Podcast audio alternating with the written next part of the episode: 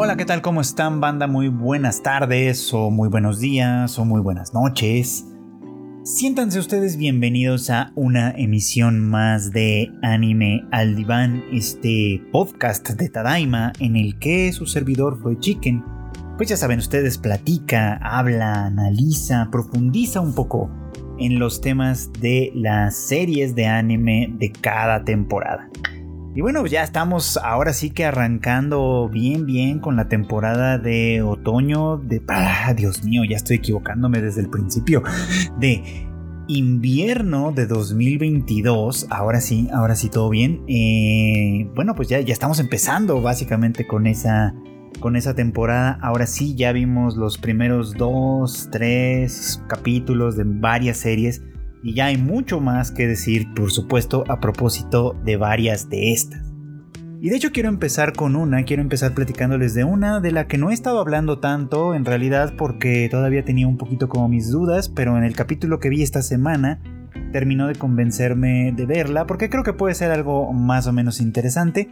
Estoy hablando de Sabiku y Visco, una serie de anime que pueden ustedes encontrar en Crunchyroll. Y bueno, pues esta serie, eh, hay que decirlo, eh, eh, en principio no llama mucho la atención. En realidad, si ustedes se fijan en el póster, parece bastante genérico. Se ve un personaje de pelo rojo, puntiagudo, que de alguna manera recuerda un poco como a Kishima de, de My Hero Academia y tal. Y, y, pues no dice mucho más, ¿no? Solo son como los personajes, todos aparentemente como en conflicto, ¿no? Y uno se preguntaría cuál es ese conflicto, cuál es eh, la razón por la que todos estos personajes pareciera que están eh, pasándolo muy mal o yo que sé. Y bueno, pues las razones son las siguientes. Sabiku y Visco se desarrolla en un futuro distópico en el que por alguna razón un, viento, eh, digamos un viento oxidante, que como le llaman ahí, empezó a, suceder, digamos, alguna suerte de catástrofe natural o algo así que no nos explican ahora. Quién sabe si lo harán después, pero por lo pronto no nos lo explican. Que pues básicamente se trata de eso, un viento que eh, pues por todo el paso que hace, por donde sea que vaya, va oxidando las cosas y a la gente también y a los seres vivos desde luego, ¿no? Entonces, eh, entonces este es un futuro muy distante en el que la sociedad en Japón pues ya ha logrado más o menos adaptarse a este viento oxidante, ¿no? La, gente ahora vive en ciudades amuralladas, eh, que obviamente pues estas murallas defienden a las ciudades, por así decirlo, de esta, pues de esta ventisca, ¿no? Y hay un grupo secreto que, se les conoce como protectores de hongos, que a, a, quienes toda la gente le teme, porque pues básicamente se sabe que los hongos son los que producen el óxido, ¿no? y, bueno, pues obviamente gente que se designe a sí misma como protectora de hongos y vaya sembrando hongos por aquí y por allá, pues no puede ser muy muy bienvenida, ¿no? Entonces la gente vive pues en estas murallas tratando de sobrevivir, ¿no? Lamentablemente pues hay muchísima gente que padece una enfermedad propiciada pues por el viento oxidante, ¿no? Una enfermedad que básicamente se manifiesta con eh, la piel como oxidada precisamente y cuyo avance paulatino pues va debilitando cada vez más a las personas hasta que eventualmente pues las mata, ¿no? Eh, uno de los primeros personajes que conocemos es el Doctor Panda, que bueno, pues es como su apodo en realidad, que es un chico muy bueno y, muy lindo y, tiene además la gran puntería de haber eh, elegido a Natsuki Hanae como su como su actor de doblaje, lo cual ya sabemos que Hanae tiene una voz muy, muy amigable, muy suavecita, muy agradable para personajes que son así como muy buena onda, por así decir. Y bueno, pues él se dedica a buscar eh, tratamientos que sean efectivos contra el óxido, porque, mm, entre otras, porque está buscando la manera de eh, curar por completo a su hermana mayor, quien trabaja como una vigilante, es decir, como una especie de cuerpo eh, policíaco, digamos, dentro de esta ciudad, ¿no? Pero su hermana, a pesar de que es muy fuerte y muy hábil, está afectada por esta enfermedad del óxido. Entonces el doctor Panda está tratando, pues literal, de, buscar eh, pues un medicamento que, le ayude a contrarrestar esto, supuesto, ¿no? Ahora, eh, de hecho, de manera como por, de manera como ilegal hasta cierto punto, el doctor ah, consigue hongos que, le entran como por contrabando y con ellos intenta desarrollar medicamentos que sean útiles para esta enfermedad. La verdad es que no con mucho éxito, pero, pero bueno, no deja de intentar. ¿no? Él sabe o intuye que los hongos tienen en realidad una facultad contraria a lo que se dice, pero es ilegal comerciar con ellos, así que bueno, pues él lo hace de esta manera pues ilegal básicamente, ¿no? Y por otro lado tenemos a Visco, a quien se nos presenta pues como un terrorista, precisamente, como un terrorista que forma parte de estos protectores de hongos y que está intentando entrar a la ciudad en la que vive el doctor Panda, desde luego, ¿no? Aquí obviamente van a suceder un montón de cosas en lo que, en lo que la serie nos plantea este primer momento en el que estos dos van a conocerse, en el que estos dos van a explicar ahora sí que cuál es su posición en el mundo y cuáles pueden ser sus respectivos objetivos. Y de hecho tienen cosas en común. Eh, Visco eh, lleva consigo a su maestro, a quien, a quien él considera su maestro, que también es un hombre ya de edad avanzada, pero también afectado por la enfermedad de, pues de este óxido. Y están en busca, van en un viaje estos dos, en busca de encontrar una legendaria cura, que el, llamado Devoraóxido, que supuestamente tiene la facultad de eliminar, ahora sí, de manera muy eficaz, muy eficiente, el óxido, sobre todo de los seres vivientes. Y entonces, pues él está buscando, obviamente, este Devoraóxido para poder curar a su maestro. Y este, esta búsqueda, por supuesto, interesa también al Dr. Panda, eh, porque, eh, bueno, por las razones que ya cité, él quiere eh, proteger a su hermana y curar a su hermana mayor de esta misma enfermedad. Así que los dos iniciarán un viaje que tiene que ver con esta búsqueda. en el que pues parece que van a ser una mancuerna muy muy interesante, tal vez un poco como disparatada, dado que Visco es una persona muy fuerte y muy habilidosa, y el doctor Panda no es, eh, no es precisamente una persona en quien, en quien uno pueda apoyarse para ciertas cosas. Sin embargo, es un médico muy, muy talentoso. Y bueno, pues esto es lo que de alguna manera en los tres primeros episodios se nos va planteando, de manera adicional a un tema que me parece que también está interesante y que quién sabe si vaya a tener más o menos importancia. Les decía yo que la humanidad vive bueno, los japoneses, porque no sabemos si este viento óxido afecta a todo el mundo o solo a Japón, pero bueno, el caso es que Japón vive en esta circunstancia peculiar en el que las poblaciones son pequeñas ciudades, bueno, algunas no tan pequeñas, pero ciudades amuralladas, ajá, que, que básicamente así se defienden de este, pues de este óxido, ¿no? Y esto es interesante porque eh, no por el símil con Attack on Titan y las, y las ciudades amuralladas, no, no tiene nada que ver con eso, sino por el hecho, bueno, aunque pensándolo bien, sí puede ser que tenga algo que ver con eso, pero no de, la, de una manera tan directa. No sé, voy a elaborar el argumento y les explico, ¿no? Este tipo de organización, que a final de cuentas es una organización de supervivencia, ¿no? Eh, genera por supuesto un cierto orden social que solo puede existir en ese contexto, ¿no?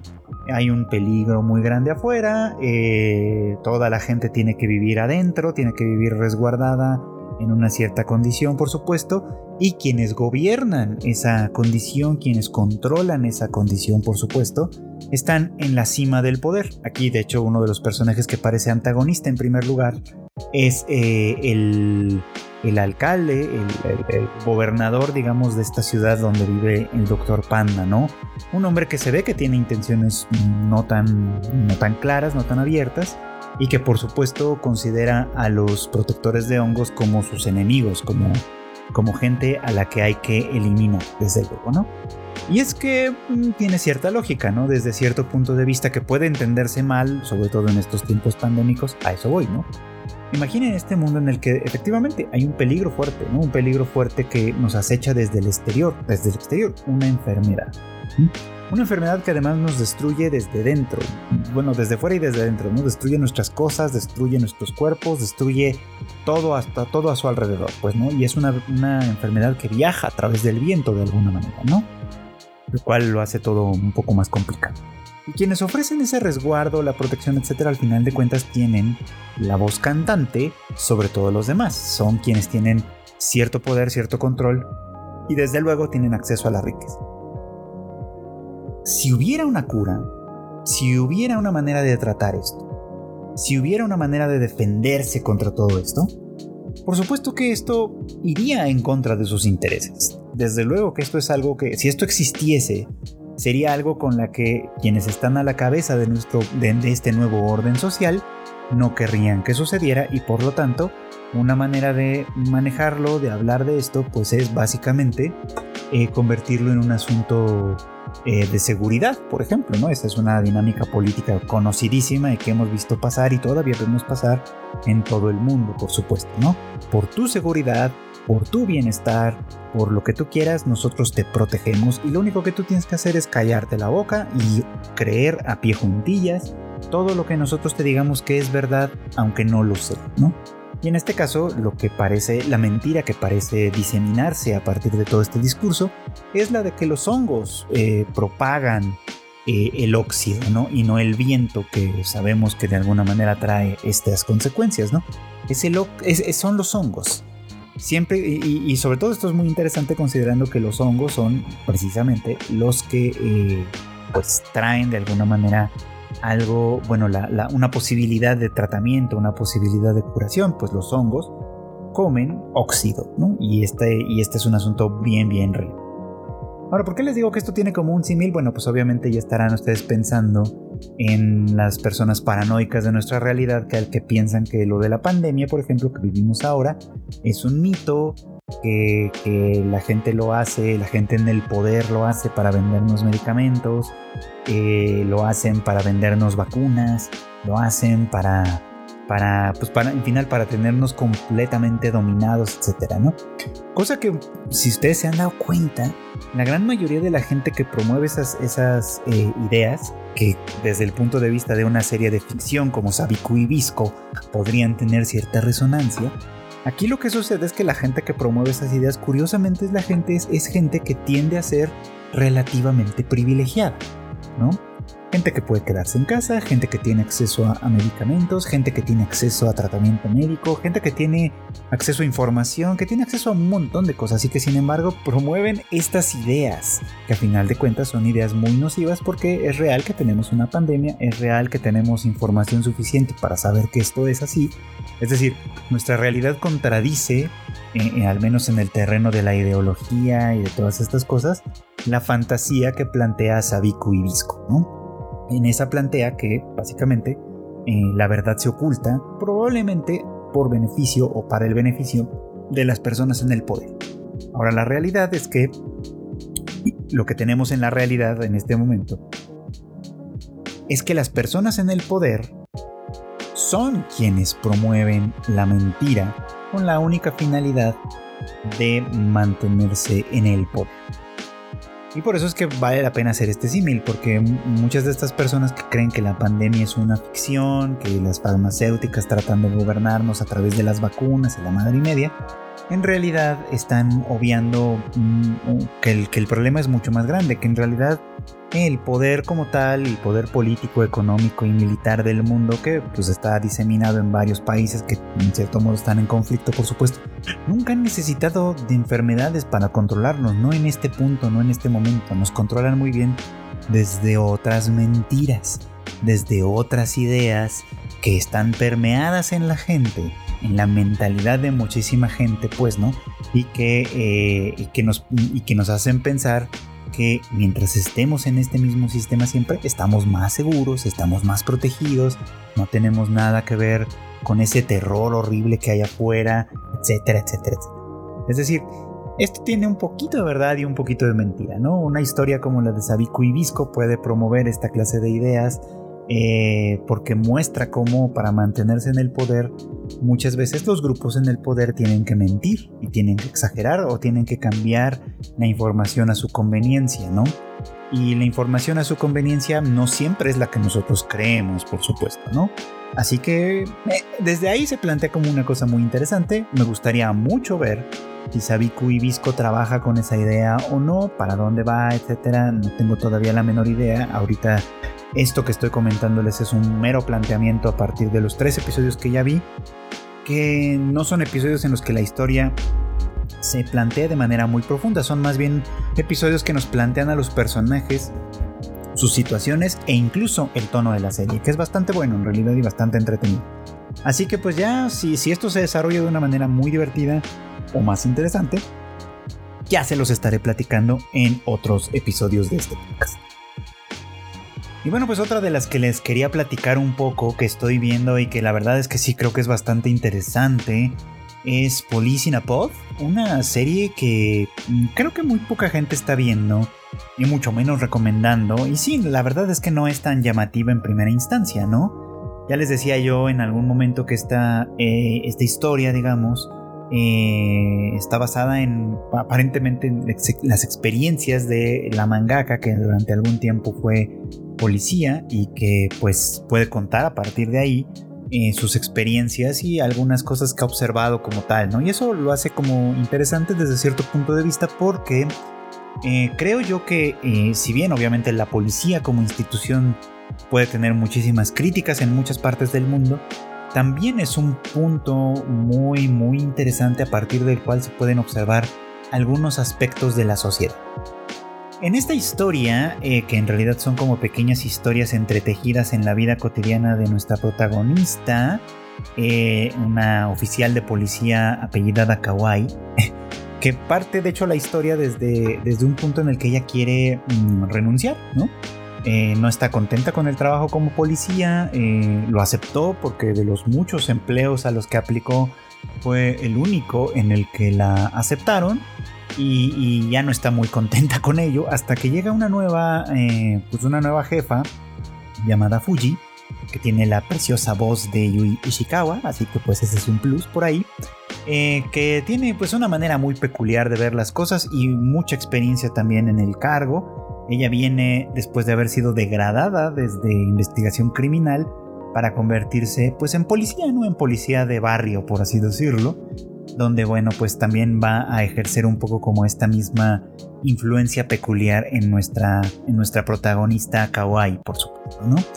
Y de hecho me ha llamado mucho la atención que los últimos dos episodios, el 2 y el 3, de alguna manera han tratado cuestiones que desde la policía se pueden observar y que son cuestiones sobre todo de género, ¿no? De situaciones que tienen que ver con género. Y pienso en esto porque a final de cuentas les decía hace un minuto que estar, por ejemplo, en el cuerpo de policía, que no estás a cargo como tal de la persecución de criminales, sino de mantener eh, el orden civil, por así decirlo, pues estás a final de cuentas expuesto o expuesta en este caso a una serie de problemas que quizá no entran dentro del todo en el orden de lo criminal. Eso depende obviamente mucho del país y etcétera y valdría la pena hacer más investigaciones al respecto, ¿no? Pero que sí entran dentro del orden social, por así decirlo. En el primero, de hecho, bueno, en el segundo episodio hubo uno de los casos que estuvieron ahí presentándose fue interesante porque tenía que ver con una chica, una chica de 16 años, ¿no? Donde que Kawaii eh, ve eh, en, la vía pública, en un parque, si mal no recuerdo, y le llama mucho la atención, entonces deciden llevársela a la, pues a la, a la oficina de la policía, al Cobán famoso, para interrogarla, ¿no? Para tener como pues información de qué onda con ella, ¿no? Y la chica, eh, pues es una chica que se fugó de casa, según muy pronto nos enteramos, y que básicamente ha estado durante todo este tiempo, pues eh, eh, saliendo y acostándose con hombres mayores que pagan por sus servicios de compañía y sexuales, ejemplo, ¿no? Y esta chica parece bastante orgullosa y hasta toma desde cierto punto de vista con, con bastante naturalidad este tipo de, de estilo de vida, por ejemplo, ¿no?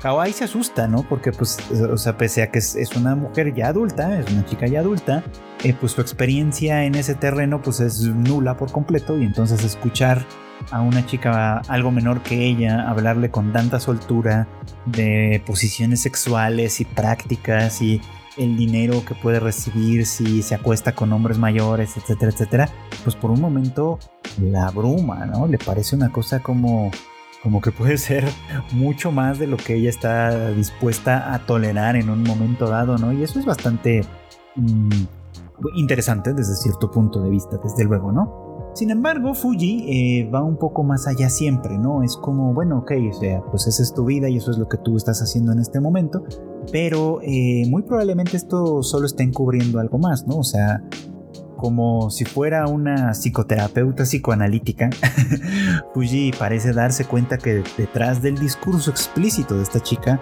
hay un problema mucho más serio. lo que ella puede decir abiertamente y sin sonrojarse prácticamente, encubre algo que, eh, que, por supuesto es mucho más vergonzoso y probablemente es la raíz de su problema fundamental. Y aquí es donde entra el tema de la familia, ¿no? que es un tema eh, que parece ser muy importante aquí, ¿no?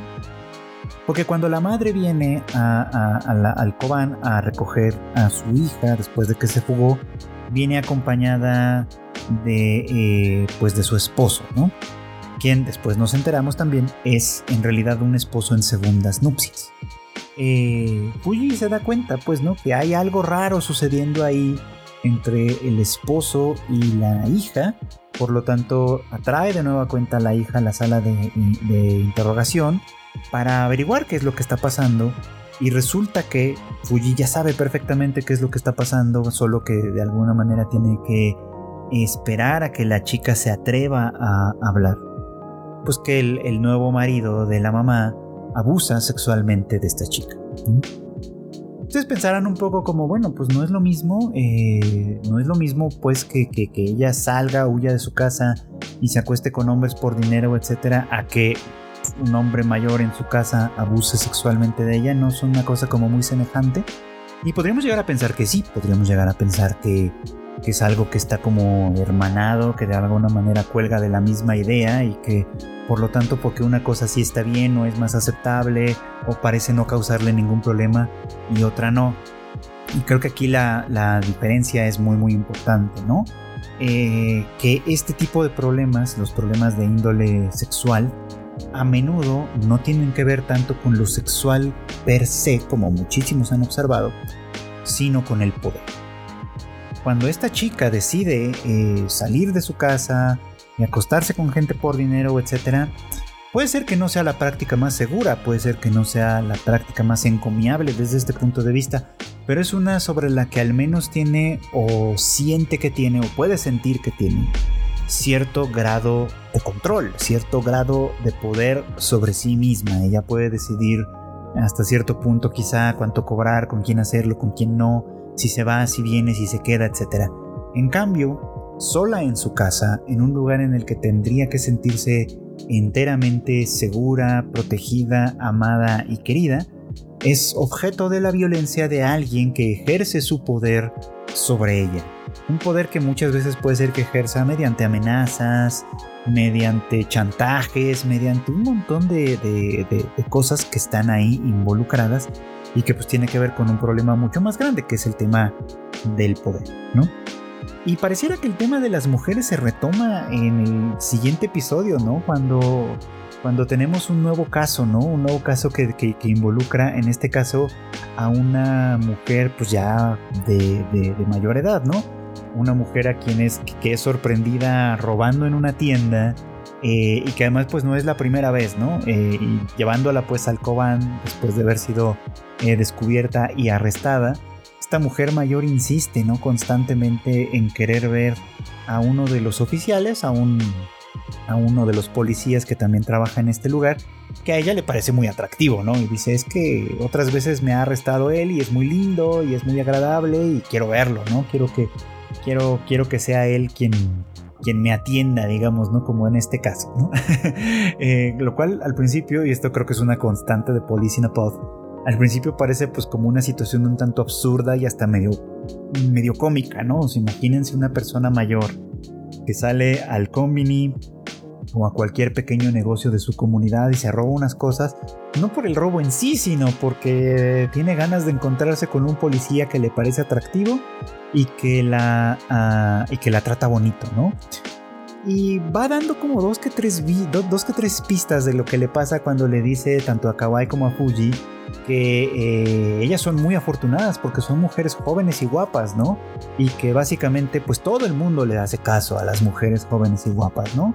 Siempre habrá quien les preste atención, siempre habrá quien coquetee con ellas, siempre habrá quien les invite un trago o una comida o le preste atención a sus historias o a, sus preocupaciones o lo que sea, ¿no? Y que en cambio una como ella, una persona como ella, que ya es una mujer mayor, eh, ya no es atractiva desde un punto de vista muy estándar y tal, esto pues ya nadie le hace caso, básicamente, ¿no? Y que pues esta es la única manera en la que en la que eh, aparentemente pues, pues, ella puede existir, ¿no? Puede, puede, puede llamar la atención de alguien más, ¿no?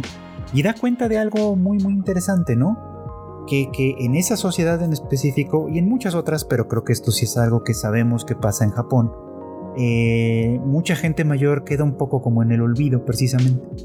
Eh, en el olvido por sus hijos, por sus nietos, o sea, la familia como, como idea, como concepto, como estructura social, digamos, en muchos casos en Japón se ha ido diluyendo, se ha ido como, como deteriorando y esto ha dejado en la indefensión a muchas personas mayores que además digo aquí parece representado de una manera muy cómica pero hemos escuchado muchos casos por ejemplo de personas mayores que fallecen en sus domicilios y que hasta tiempo después sus cuerpos son descubiertos porque nadie se había tomado la preocupación de ver qué onda, ¿no? ¿Qué pasaba con ellos hasta que algo muy raro sucede en algún punto, empieza a oler mal la casa, en fin, cualquier cosa que de alguna manera descubra esto y resulte en un asunto de abandono muy muy grave, ¿no?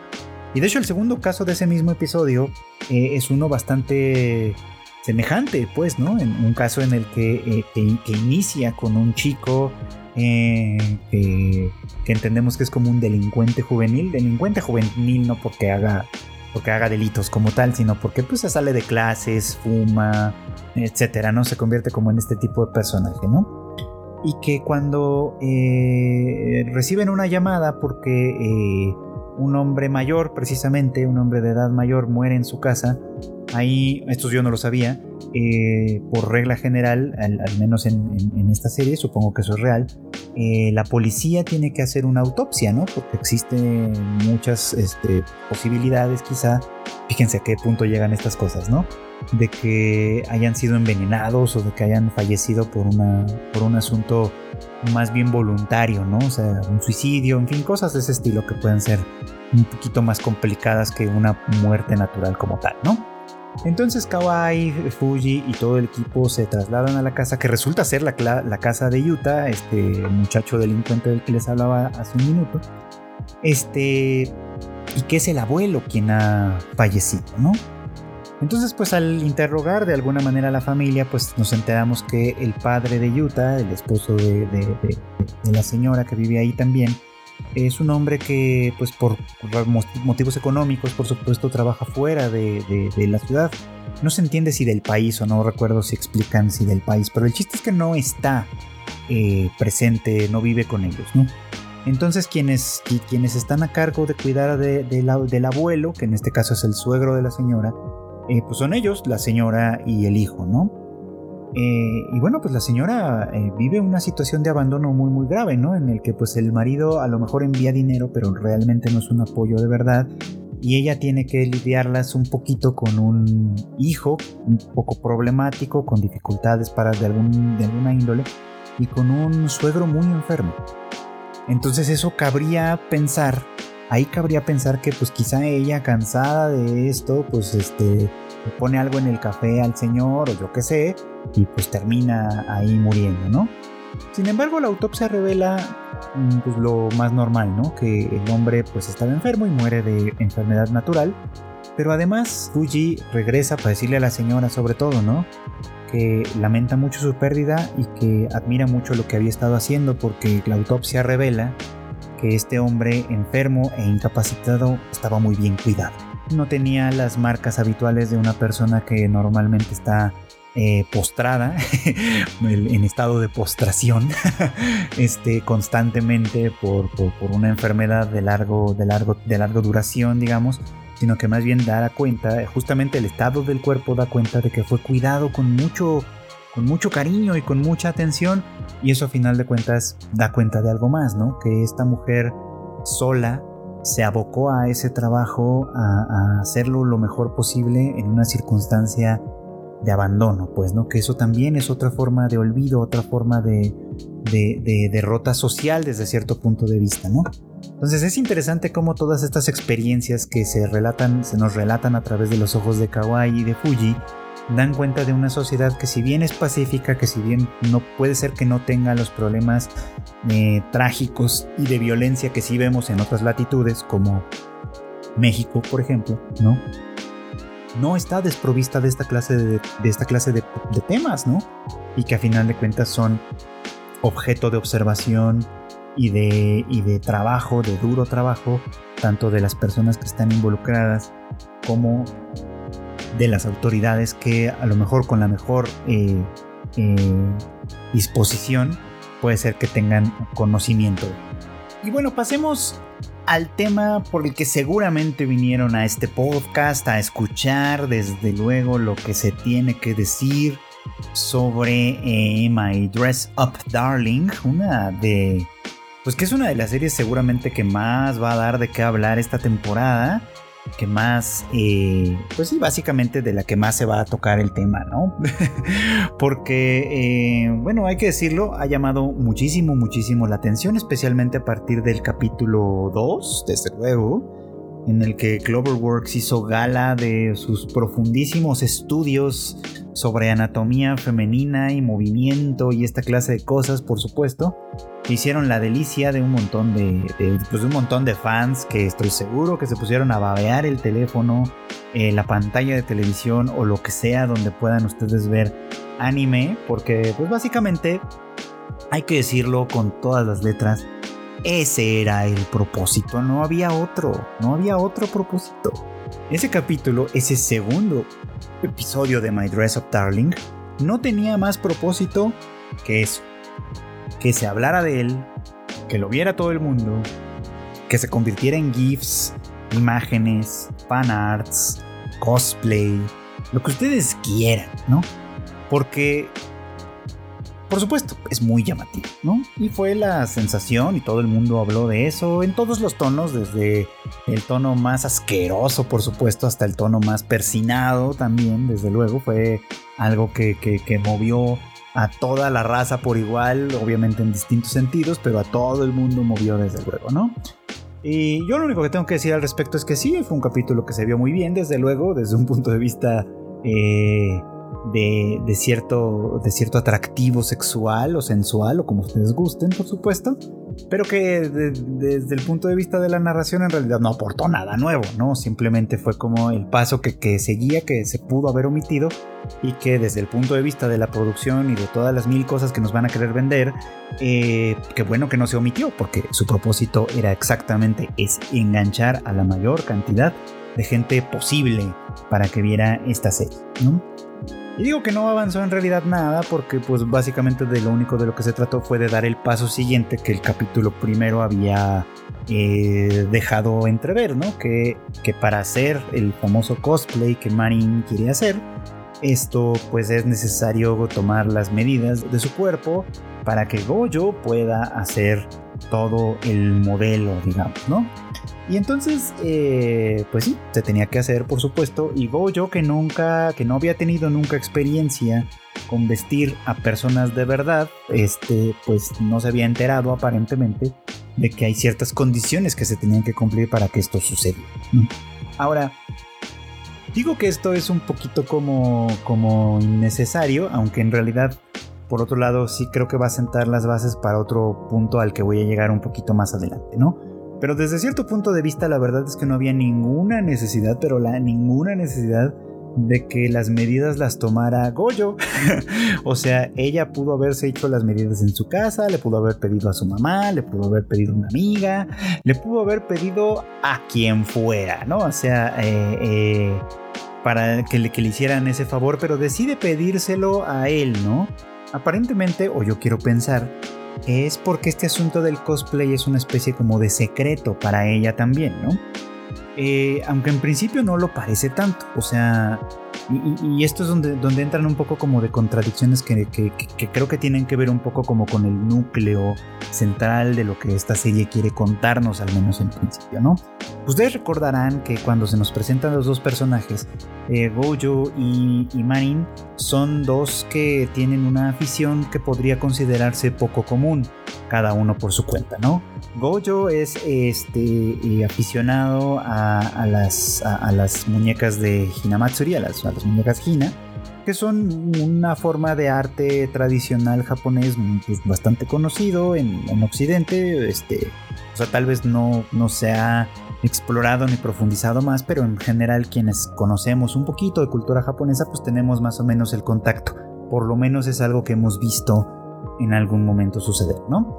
Y, el interés de Goyo, más que, de, más que ser eh, un interés como, como, una, como un mero aficionado, es un interés que, que, lo atraviesa a un nivel muy personal, ¿no? Que lo quiere convertir en una. Ah, que se ha convertido en una pasión y lo quiere convertir en una profesión. Él quiere ser un profesional de esta obra, de este tipo de artesanía, ¿no? Y es una, un, tema por el cual ha sido eh, cuestionado, por decirlo menos, criticado, eh, eh, avergonzado en el pasado, porque primero que nada se supone que es un interés que no pueden tener los niños, desde ahí un tema de género, ¿no? Que está ahí, ahí atravesado, ¿no? Y en segundo, pues es una afición muy peculiar, ¿no? Que no tiene prácticamente, que mucha gente no tendría. O sea, a lo mejor como es una tradición, muchas personas sí buscarían usar o conseguir sus propias muñecas para Hinamatsuri, lo que ustedes quieran, pero muy pocas personas se interesarían realmente en crearlas, en producirlas o en crear toda una cultura en torno a ellas, que es un poco como, voy a, hacer un símil que pasa aquí en México, ¿no? Es como el tema de, los niños Dios el, el, 2 de febrero, ¿no? A mucha gente, mucha gente participa de esa tradición, pero eso no quiere decir que que la gente se apasione de hacer figuras de yeso y ropa para el niño Jesús en esa, en esa época, ¿no? Entonces imagínense que un niño pues se interesa por eso, ¿no? Y dice, ah, yo quiero aprender a hacer niños Jesús de yeso y a hacer ropa este, para, para vestirlos para el 2 de febrero y tal, pues sí sería como una afición sí, un tanto peculiar, ¿no? Sería un poco bastante fuera de lo común. Y por el otro lado tenemos a Marin, ¿no? Este que que es una chica muy atractiva, muy popular. Eh, eh, sabemos, por supuesto, que su atractivo físico y su encanto como, como personal la hacen una persona, pues la hacen una chica como muy, pues sí, eso, muy popular, ¿no? Que la gente en general quiere o quisiera poder acercarse a ella, estar con ella, parecerse a ella, lo que sea, ¿no? Es, es, una, una, pequeña deidad escolar. Una figura que además conocemos muy bien, ¿no? Eh, eh, en, muchos, en muchas series de anime, sobre todo escolares, aparece constantemente, ¿no? La chica o el chico que son demasiado populares y que por lo tanto son una especie como de intocables. Eh, y esta chica, Marin, desde luego, también tiene su propia afición peculiar, que en este caso es pues el cosplay. Bueno, lo del cosplay pareciera que está como por explorarse, o sea, como que como que todavía es una novata en el tema, ya conoce algunas cosas como maquillaje, las pelucas y toda esta clase de cosas que forman parte importante de este pues de este sistema, digamos, de esta de esta afición, pero parece que sobre todo ella se engancha a partir de su de una afición que podría ser un poco cuestionable desde otro lado, ¿no? Que es su afición por los eroge o por los erotic games, digamos, ¿no? Estos juegos de simulación de citas que, a menudo giran en torno a un personaje que está rodeado de mujeres, a veces de hombres, o, sea, dependiendo, dependiendo si el protagonista es chico o chica, es una cosa como muy estandarizada en ese sentido, y que básicamente gira en torno a las distintas relaciones que puede tener con, con tal o cual persona, eh, muchas veces pues con el propósito de llegar a escenas eh, sexuales, vamos a ponerlo en esos, en esos términos, ¿no? Esto, entonces, bueno, ahí todavía no queda muy claro qué tanto de ese, de ese gusto, de esa afición de Marin, primero por los Zero Games y luego por el cosplay, es secreta o no. Porque lo cierto es que ella no parece, precisamente porque ocupa un lugar privilegiado dentro de la estructura social de la escuela, eh, pareciera que no tiene la necesidad de ocultar lo que ella es y lo que a ella le gusta, ¿no? O sea, no tiene la menor necesidad de hacerlo. Es una chica que puede hablar abiertamente de lo que, de lo que le gusta y aparentemente puede pasar por algo aceptable, ¿no? Y esto es algo que podemos observar de manera muy común, o sea, fíjense cómo las aficiones pueden ser raras o, no, pueden ser peculiares o no, pero lo que pareciera como que determina la recepción social que éstas tengan es eh, la posición social que uno ocupa en primera instancia. O sea, si tú eres una persona que, de entrada eres atractiva, que de entrada eres popular, que de entrada tienes como algunos elementos a tu favor en ese contexto, es muy probable que las cosas que te gusten se vuelvan cool, ¿no? Y sea muy fácil que otras personas las acepten aunque no las compartan. Es como de, ah, claro, es una peculiaridad, ¿no? A mi amiga, la popular, súper atractiva, modelo y etcétera, le gusta, le gusta el anime, es otaku. Y pues ella es una otaku que sí se baña y que es especial, etcétera, ¿no? En cambio, al muchacho raro, feo, etcétera, que, que, que, no habla muy bien y que parece medio tonto le gusta el anime, ah, bueno, pues es que el anime es de perdedores y esa clase de cosas, ¿no? Eh, obviamente estoy hablando de estereotipos, pero a final de cuentas eso es lo que de, donde de alguna manera parte esta historia, ¿no? Eh, ahora bien, quiero hacer un, puente con esto, con un, tema que yo tengo en la mente a partir de esta idea y es la cuestión como de lo que nos apasiona. Ya he dicho muchas veces y he mencionado muchas veces esta teoría que promueve y, explica en su momento el doctor eh, Tamaki Saito, un psiquiatra japonés interesado en el fenómeno social de los otaku, en el fenómeno social de los hikikomori, en fin, un autor eh, con, algunas, con algunas ideas interesantes, ¿no? Y una que, siempre me quedó como muy clara y muy marcada es que él decía que eh, los otaku se vuelven otaku porque eh, una vez que, pueden depositar cierta afinidad, cierta, cierta catexia sexual, por usar un término muy técnico del psicoanálisis, cierta catexia sexual a personajes, a personajes de anime, de manga, de juegos o de esta clase de cosas. ¿no? Nos podemos, en términos más llanos, enamorar de ellos, ¿no?